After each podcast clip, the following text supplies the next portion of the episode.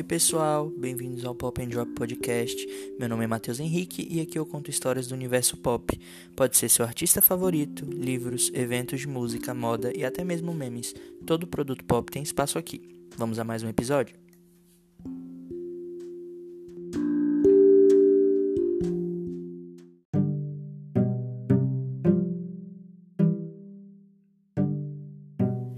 Passemos ao mais novo quadro aqui do nosso podcast, que é o Drop Me a Line, um quadro no qual vocês me mandam mensagens e eu leio aqui em seguida. Para me mandar mensagem é bem fácil, é só abrir o Instagram, lá vocês vão ver um link que está na bio, o Instagram é popndpodcast. Vocês clicam no link que está na bio, vai te redirecionar para outra página e é só clicar em Drop Me a Line. E aí vai abrir uma caixa de mensagens, vocês coloquem lá uma história de vocês, algo que vocês queiram é, falar a respeito do podcast, uma mensagem que vocês queiram que eu leia aqui e eu conto pra galera no episódio seguinte. Hoje eu vou falar um pouco da interação que eu tive com o Peu Santos. O Peu, ele tem um Instagram que chama Depressão Universitária, que é bem grande, bem famoso, huge no ambiente virtual. E ele também tem um podcast agora, que é o Deprecast é, o Pio é uma pessoa muito simpática, que apesar de ter um Instagram enorme, foi super solícito comigo, a gente interagiu, foi bem bacana. Me deu ideias, dicas, não cobrou nada em troca. Pio realmente dessas pessoas que no ambiente virtual, né, um ambiente que muitas vezes é tão tóxico, é raro a gente encontrar gente como o Peu. E aí ele me fortaleceu, né, disse que o podcast tá bem legal e disse que realmente eu devo continuar me soltando mais aqui no podcast para vocês. Então, brigadão aí pro Pedro, vão pro Instagram dele, vão pro podcast dele e é isso. Espero que vocês tenham gostado e vamos pro episódio, né, minha gente?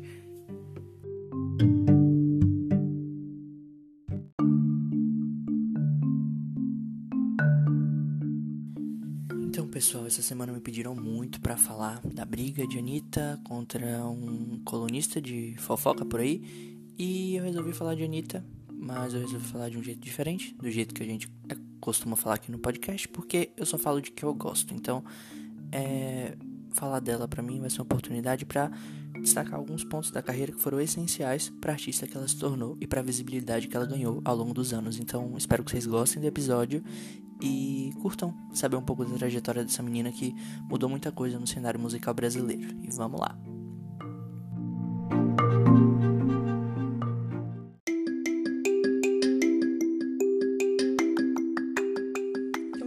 Especial, merece um episódio especial e por isso eu adiantei o episódio da carreira da Anitta, né? Já que a gente passou por todo esse turbilhão que foi essa última semana envolvendo o nome da cantora, que possui uma carreira que é marcada por polêmicas, mas também revoluções e produções dignas de uma legítima diva pop.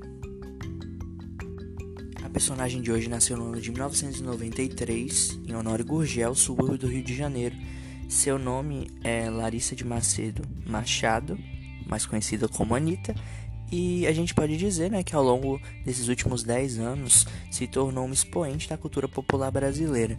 A cantora, vejam só, desbrava os mercados latinos, europeus, norte-americanos com toda a força e determinação. É, e essa carreira, né, que a gente pode chamar de meteórica, mas que também já é muito consolidada, apesar da pouca idade da cantora, é também palco de controvérsias e reviravoltas dignas de produções hollywoodianas.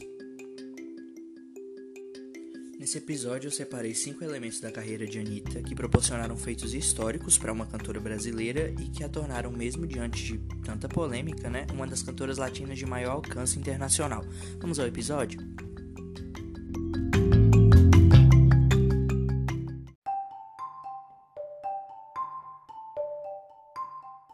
Acho que o primeiro ponto para falar da carreira de Anitta é a linguagem. De fato, foi essencial para que ela se tornasse, né, o mito que ela se tornou. É uma menina que cresceu aí com divas como Mariah Carey, Rihanna, Beyoncé, Katy Perry, realmente não poderia pecar nesse quesito. A Anitta é muito autêntica, como todas essas divas que eu citei anteriormente. Além do mais, suas performances ao longo dos anos realmente só mostraram o potencial que a garota tem para demonstrar para o mundo todo que ela realmente não veio para brincar.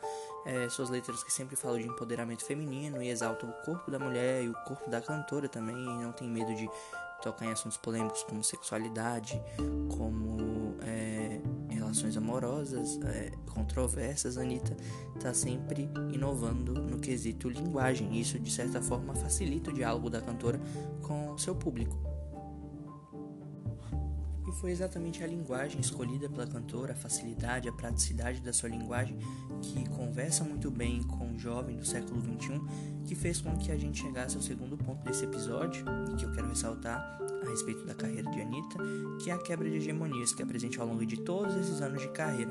É, sua presença é, na mídia tradicional não fez com que ela não inovasse, então mesmo presente né, nos, nos veículos de maior destaque dentro do Brasil, a Anitta sempre inovou dentro do seu YouTube, também nas redes sociais. Isso de certa forma leva é, para uma zona de proximidade em relação ao seu público e não destaca ela, né? ela nunca ficou ofuscada, ela soube usar muito bem essa visibilidade que ela ganhou em, relação ao sucesso dos seus primeiros hits e nunca esteve em baixa. A Anitta sempre dá um jeito de deixar seu nome em relevância e para isso ela usa múltiplos métodos quando a gente fala de mídia digital. É, outro ponto também que eu acho bem interessante da gente destacar é a segmentação que a Anitta faz com seu público? Ela sabe muito bem é, dividir para governar e ela faz isso com seu público da mesma maneira.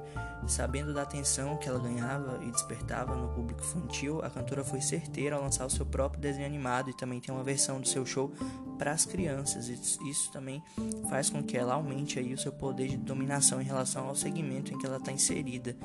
É, Além do mais, a cantora é bastante altiva, né? não tem medo de dar sua opinião, principalmente quando se trata de polêmicas, e muitas vezes ela acaba se envolvendo até de maneira desnecessária por conta do volume em várias polêmicas, por conta dessa opinião que ela tem, que é muito forte, que ela não deixa de dar, ela não tem medo de dar.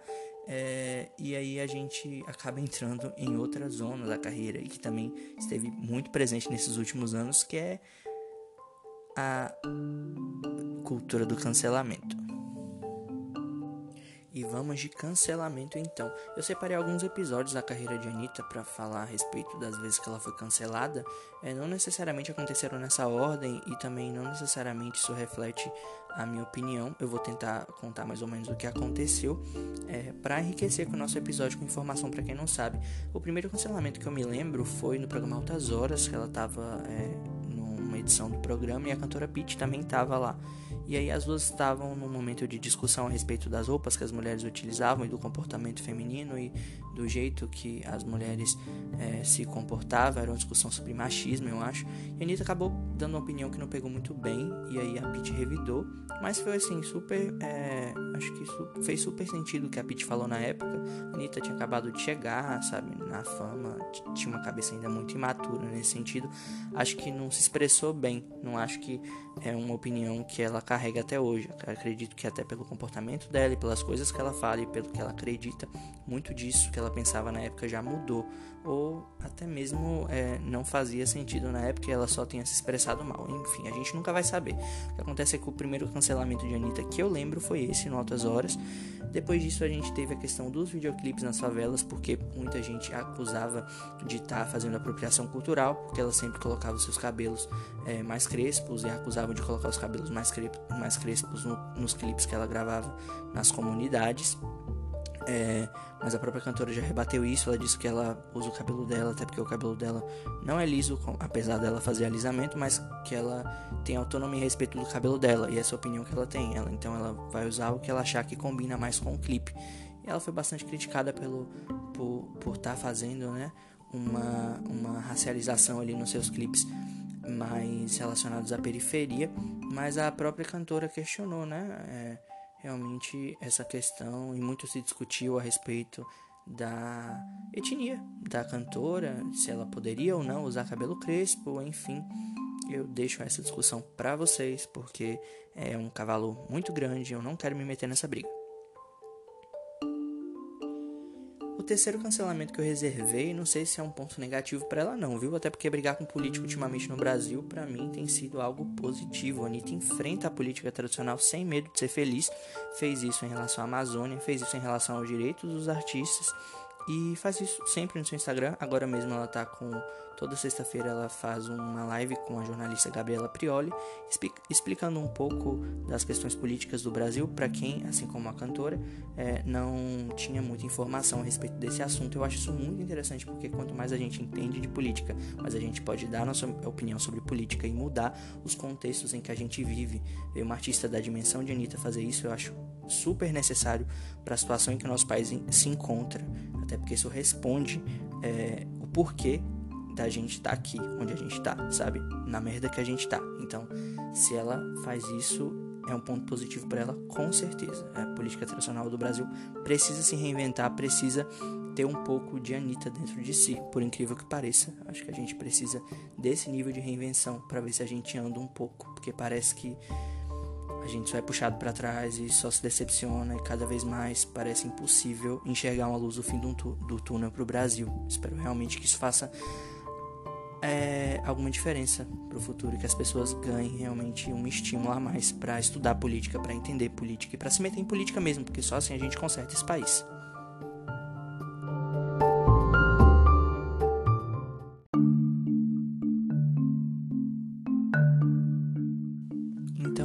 Próximo tópico, eu vou falar um pouco sobre as invenções que a Anitta já teve ao longo desse tempo e uma coisa que eu fiquei me perguntando enquanto eu pesquisei para fazer esse episódio é que parece orquestrado muitas vezes, sabe? Porque na mesma proporção que a cantora é cancelada, ela reinventa e volta com algo que bomba ainda mais e que faz os fãs ficarem mais vidrados nela.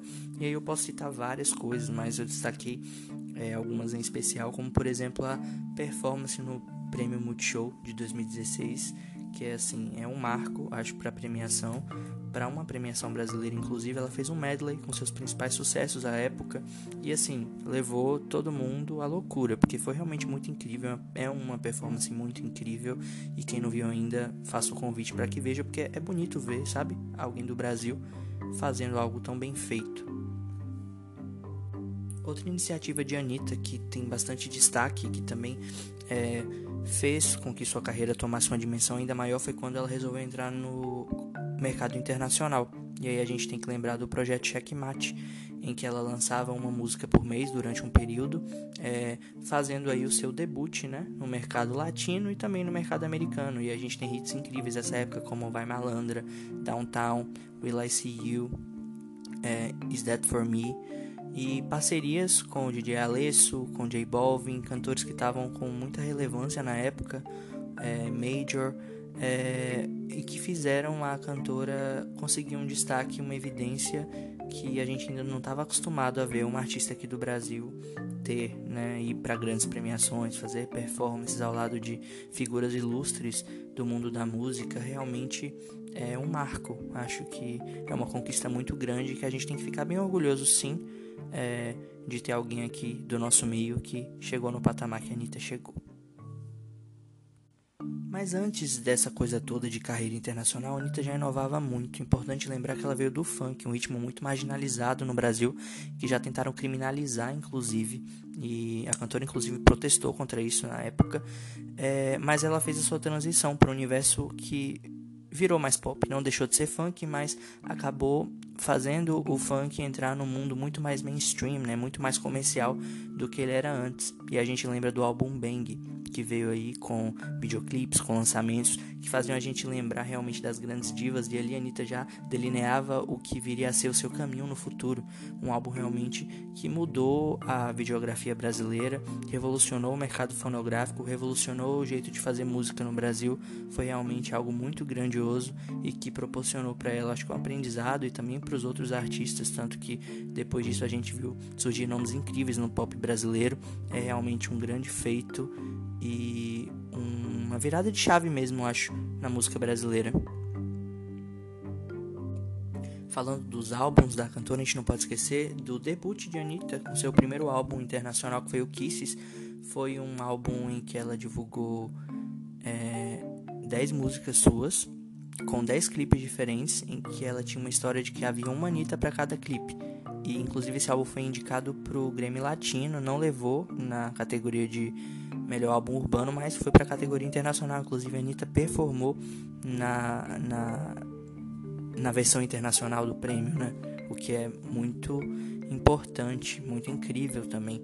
É um álbum bem bacana, tem músicas e hits bem legais, assim. Quem ouviu ainda tem Pouquito, que eu acho uma música muito especial, muito incrível. É um trapzinho maravilhoso. Eu achei super injustiçado, inclusive, porque merecia chartear. Mas é isso, primeiro álbum, né, gente? É, tá vindo aí com um álbum novo, vamos ver o que, que vai ser.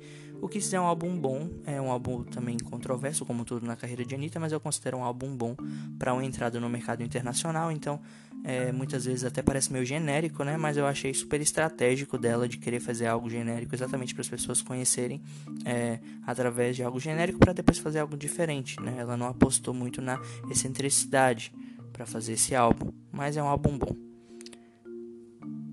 E tivemos recentemente o último feito da cantora que eu achei assim também muito bom nesse é, sentido de reinvenção de Anitta ao longo do tempo, que foi a live que ela fez. Ela ensaiou a live, foi uma live completamente orquestrada, diferente né, do que os artistas brasileiros vinham fazendo até então, em que cada música ela desenvolveu um cenário e ela cantava com iluminação diferente, tinha todo um conceito, trabalhou muito bem nessa live, ficou incrível, tá no YouTube para as pessoas verem, é, acho que derrubou um pouco aí o forninho dos fãs, foi muito bom mesmo poder vê-la é, toda, né, com toda a pompa durante esse período de quarentena. E aí nesse lugar de reinvenção eu deixei para citar por último, acho que um dos feitos que o, todo artista pop deve sonhar com isso, que é cantar com um grande nome da indústria. E Anitta conseguiu isso quando cantou com Madonna, no álbum da Madonna. É realmente até engraçado, né, pensar uma coisa dessa, mas é uma dimensão que realmente ninguém segura mais. Então, a música tá aí, é um hit, faz gostoso, muito bom, muito boa mesmo. Não, acho que não teve clipe, mas é, deu, entregou tudo que os fãs pediram. Eu acho que é um hitaço. É, talvez tenha faltado divulgação só e até interesse, mas já foi um feito incrível para as duas e para Anitta é um privilégio, né? Cantar com um expoente da música pop, a rainha do pop, né, minha gente?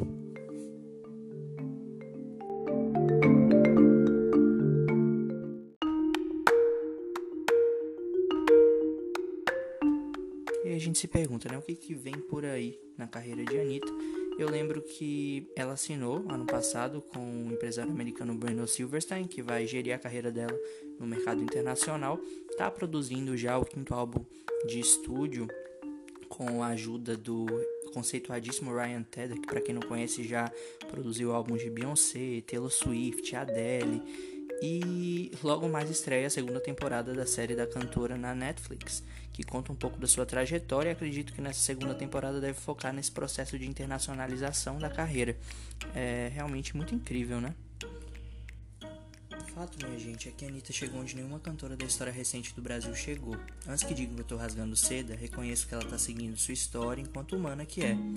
Que erra, que acerta, que amadurece com os erros que confronta o óbvio, que ri da cara do perigo, expondo e sendo exposta, sofisticada e brega, culta e sexy, controversa e também necessária.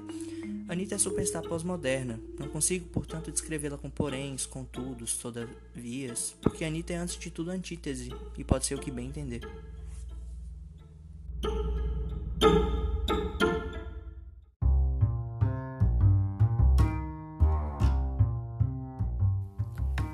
E assim a gente chega ao fim de mais um episódio. Tô bem feliz, a gente tá quase chegando no primeiro mês de podcast. Vocês ainda estão me escutando, o público tá aumentando. Queria mandar um beijo para quem tá me escutando.